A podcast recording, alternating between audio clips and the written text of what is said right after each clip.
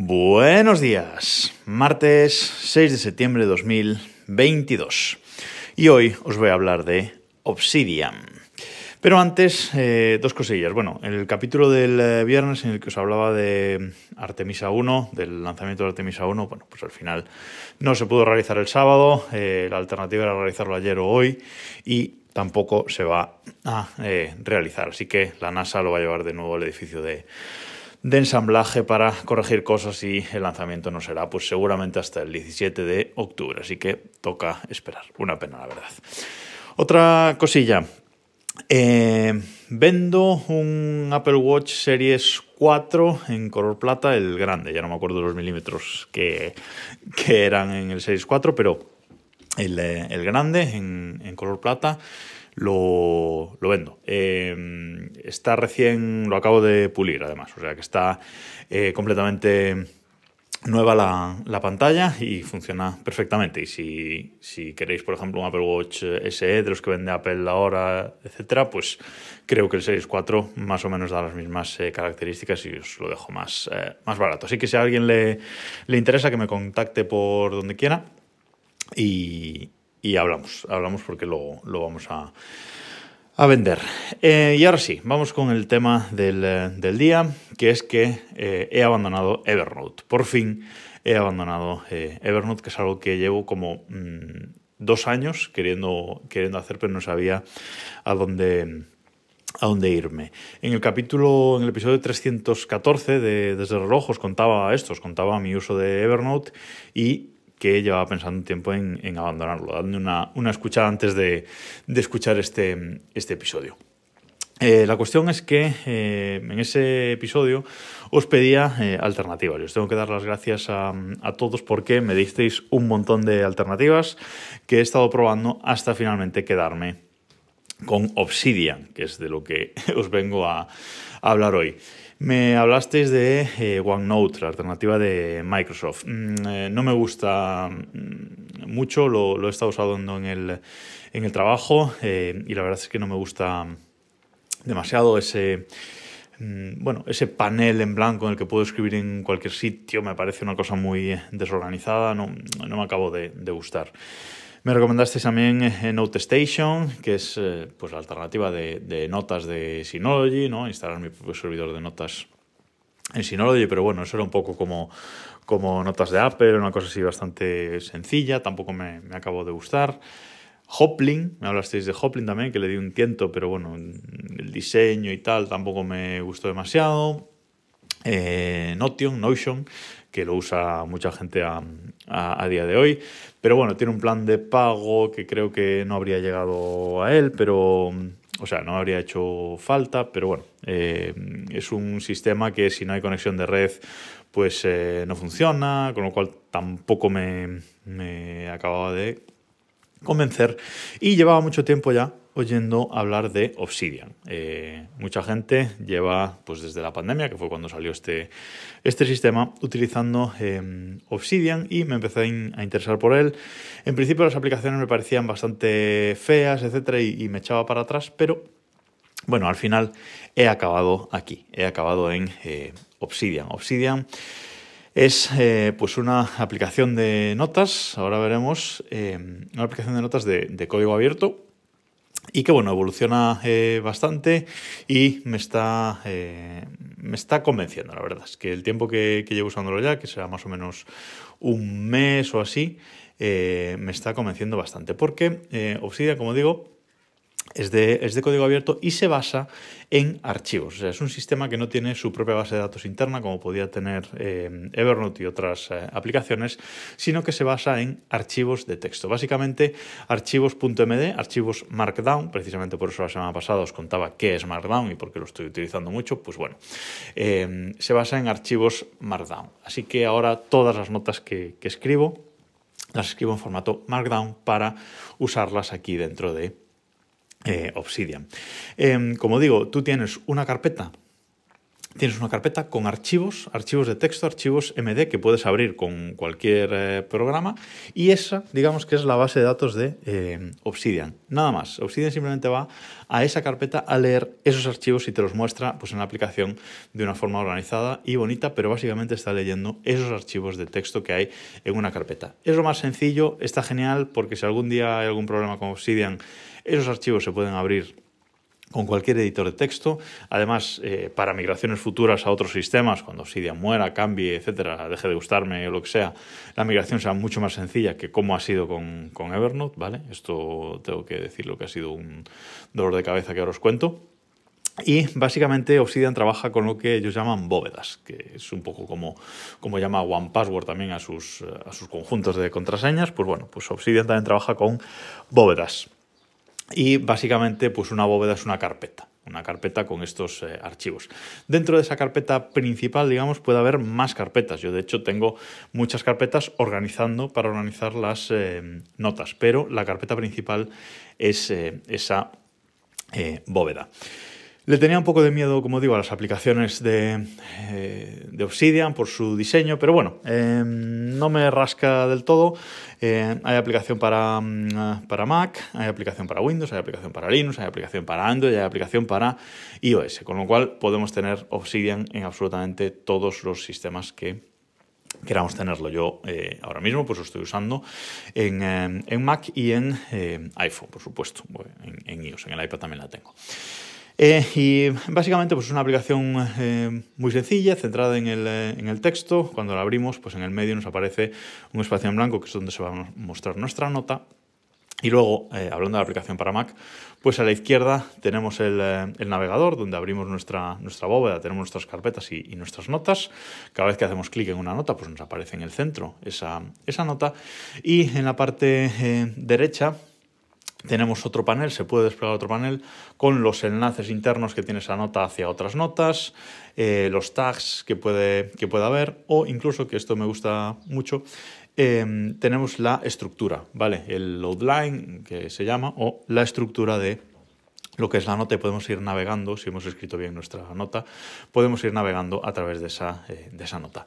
La aplicación de iOS es eh, parecida, también tiene esa barra eh, lateral. Y la verdad es que mm, es todo muy, em, muy sencillo, muy, muy limpio, no es nada espectacular, no es bonita, yo no diría que es una aplicación bonita, pero bueno, es todo muy sencillo, muy limpio y la aplicación de iOS pues eh, eh, también lo es. Así que bueno, de momento no, me parece, no me parecen mal estas, estas aplicaciones, además mm, son completamente blancas y tienen modo oscuro, completamente negras cuando, cuando cae el sol o cuando el sistema cambia a modo oscuro, con lo cual, mm, bueno, está bastante eh, bien.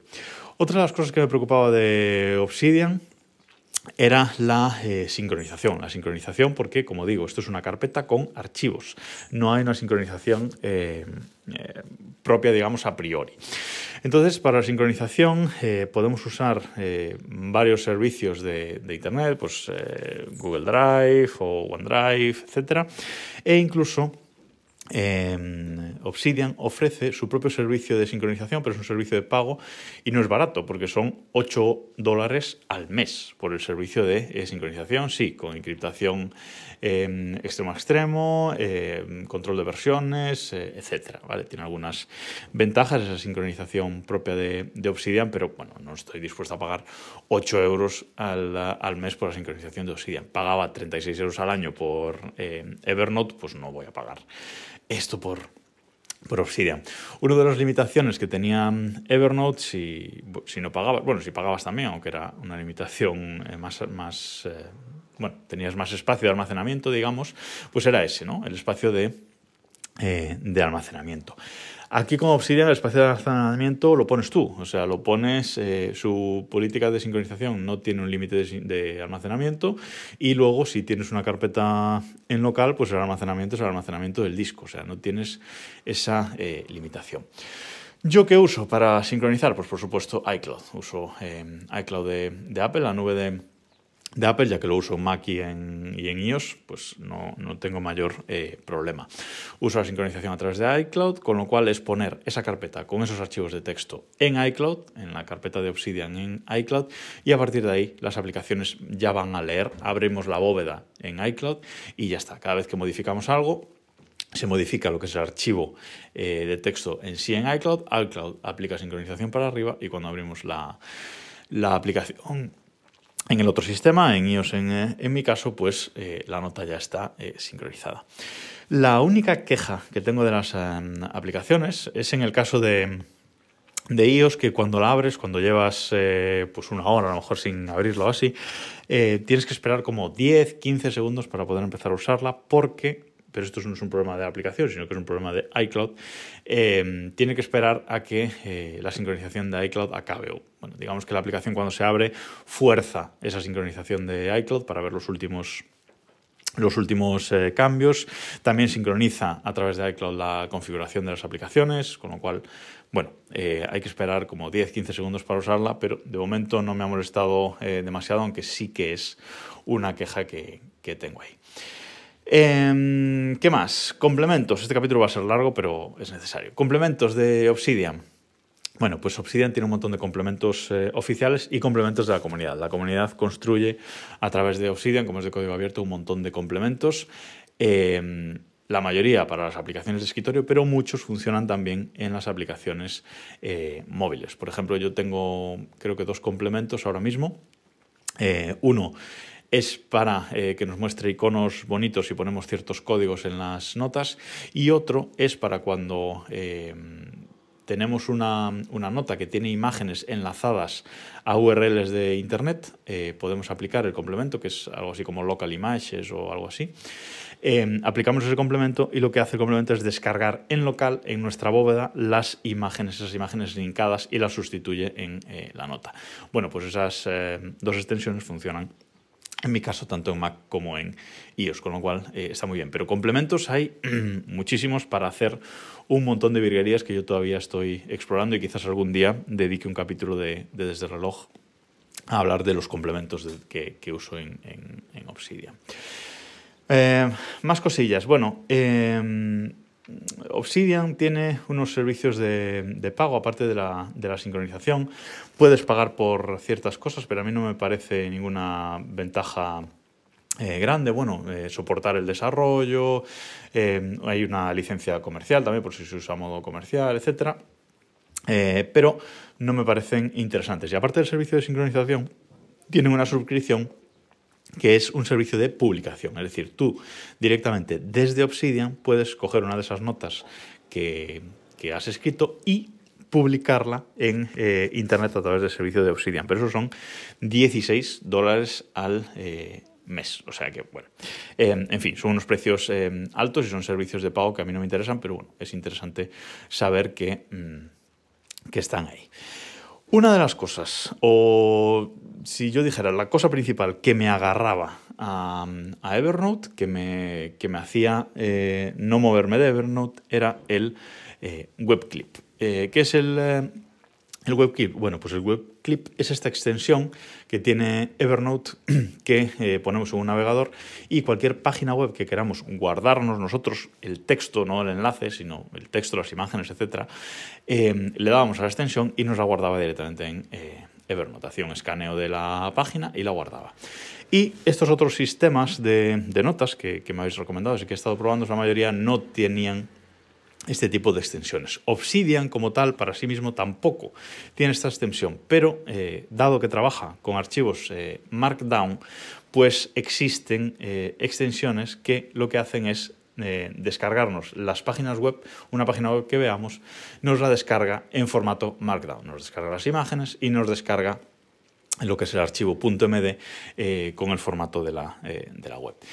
Y he encontrado una muy chula que lamentablemente no está para Safari, que es el navegador que yo uso en Mac, pero bueno, está para, para Chrome y está para Edge, que es el, mi navegador alternativo, porque siempre hay que tener un navegador basado en Chrome para ciertas cosas. Yo uso Microsoft Edge. Em, así que es una extensión que me vale, eh, que funciona en Edge, que se llama Mark Download. Y es una extensión que la verdad es que funciona muy bien, es bastante... Em, configurable y es lo que yo uso. Ahora cuando quiero descargar una página web, selecciono el texto y, o las imágenes o todo lo que quiero descargar, le doy a la extensión y eso me lo baja a descargas según una estructura de ficheros que yo le he marcado en la configuración.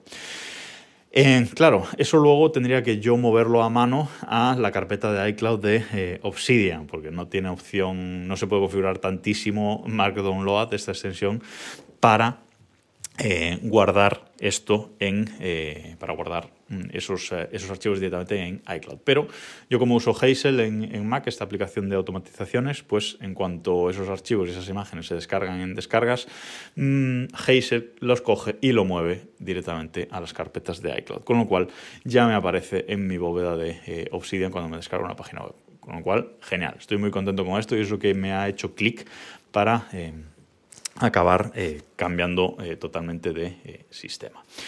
Y ya solo me queda hablaros, que ya van más de 15 minutos de, podcast hoy, ya solo me queda hablaros de lo que ha sido el proceso de migración. El proceso de migración ha sido un dolor de pelotas, por no decir otra cosa, em, porque, como digo, Evernote tiene una base de datos interna. Y esa base de datos interna, pues no hay manera de eh, sacarla de ahí de forma eh, fácil.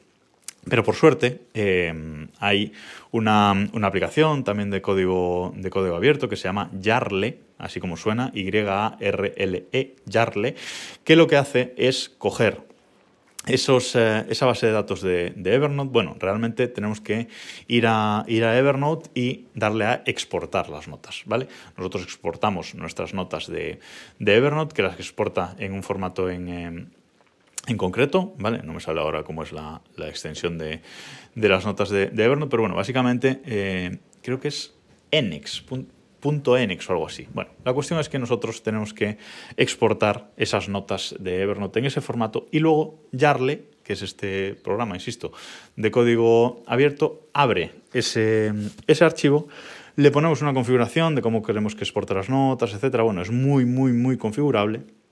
Y al final, eh, cuando le damos a convertir, Yarle se pasa ahí un buen rato y nos convierte todas las notas, todas las notas eh, de Evernote a formato Markdown. Unas salen mejor convertidas que otras, pero la verdad es que es una migración bastante, bastante eh, buena y he quedado bastante satisfecho. Eso sí, he querido hacer un poco eh, borrón y cuenta nueva con este cambio a Obsidian, así que he creado como una carpeta Legacy, ¿vale? Para guardar todos los web clips, todas las webs que yo había guardado que estaban en, en Evernote. He guardado Em, todas esas, eh, esas, notas en una carpeta legacy como separada y las notas de Evernote, las notas reales, que, las notas que yo había escrito, ¿vale? las que tenía escritas yo, digamos, a, mano y con información mía, etcétera, eso sí, eso lo he organizado bien en, Obsidian para seguir con, ellas, pero lo que son web clips que tenía en Evernote, todo ha ido a una carpeta eh, legacy para empezar un poquito, como digo, borrón y eh, cuenta nueva. He aprovechado además también para migrar todas mis notas de notas de Apple. También las notas de Apple a partir de ahora están en eh, Obsidian. De hecho, notas de Apple ha desaparecido de mi pantalla principal del, iPhone eh, y ahora está ahí en su lugar eh, Obsidian. En notas solamente solamente he dejado las eh, notas eh, ocultas, es decir, las notas protegidas por, contraseña, por lo que sea, por lo que a mí me interese, eh, porque Obsidian no he encontrado esta opción, seguramente hay un complemento para hacerlo, pero bueno, de momento las he dejado en notas, y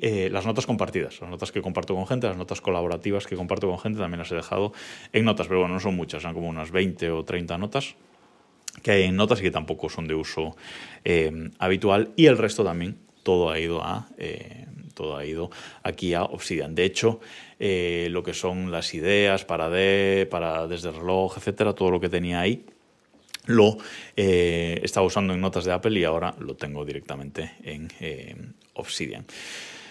Y nada más, es un podcast largo, pero quería contaros todo este proceso de, cambio a Obsidian y que estoy muy contento con eso. Solo tengo esa queja de la aplicación de, de ellos, pero bueno, esperar 15 segundos tampoco cada vez que la abro, o no siempre, eh, tampoco eh, pasa nada.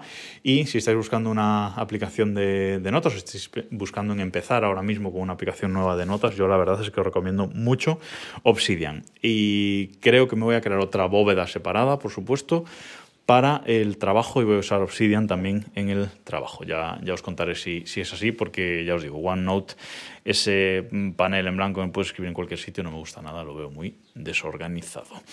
Bueno, el capítulo de Desde el más largo de la historia hasta el momento. Gracias por escuchar y nos escuchamos mañana.